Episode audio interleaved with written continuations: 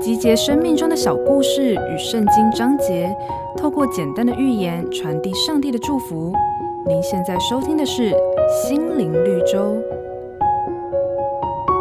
从前有一个小徒弟，整天愁眉苦脸，一遇到不顺心的事情就唉声叹气，身边的人连带受到影响，做事也提不起劲。有一天，老师傅把众人集合到大厅，又叫人拿来一个猪胆，然后再吩咐徒弟们把胆汁滴到盛水的盆子里。只见那黑色的胆汁瞬间在水中淡开，很快的不见踪影。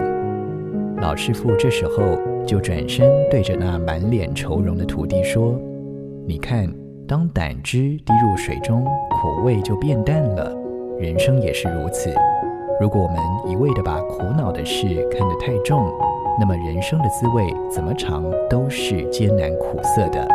圣经上有一句话说：“心中喜乐，面带笑容；心里忧愁，灵被损伤。”常常忧愁困苦，不是因为我们的生命都是一些不如意的事，而是我们习惯把痛苦浓缩，反复地去尝痛苦的滋味。